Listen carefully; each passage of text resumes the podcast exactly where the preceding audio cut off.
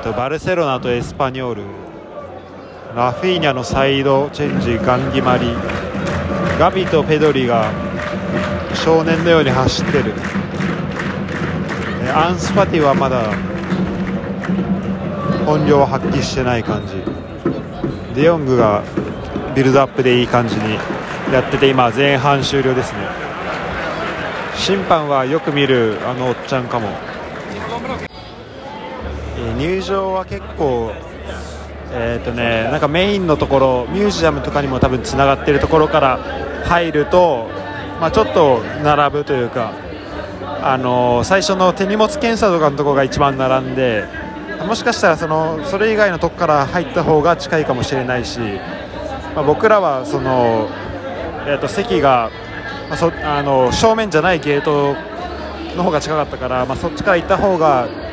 えー、近いかな。あのまあそっちから行った方が良かったかもしれない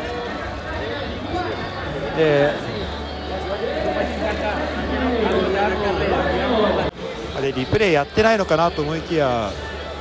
まあ、結構あそうあのねスタジアムの周りにドローンがあって、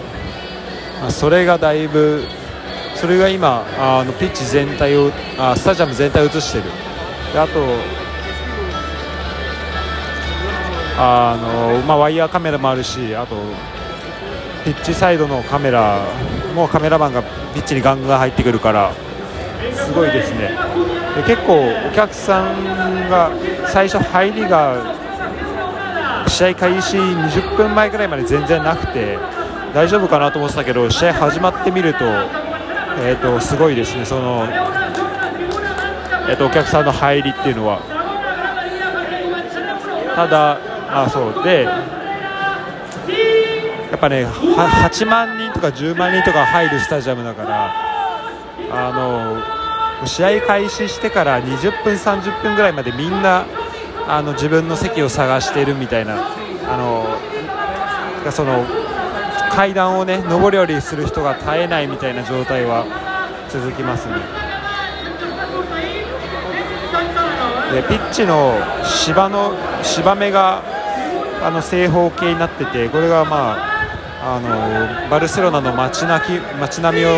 彷彿とさせるようなものになっています。ビールは3.9ユーロ1人でした。あの昼ご飯はねカンプノーのすぐ近くにある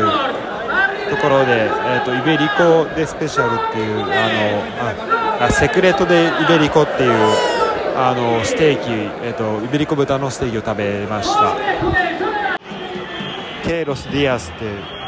隣の人言ってたけど日本語にしたらなんて日だ？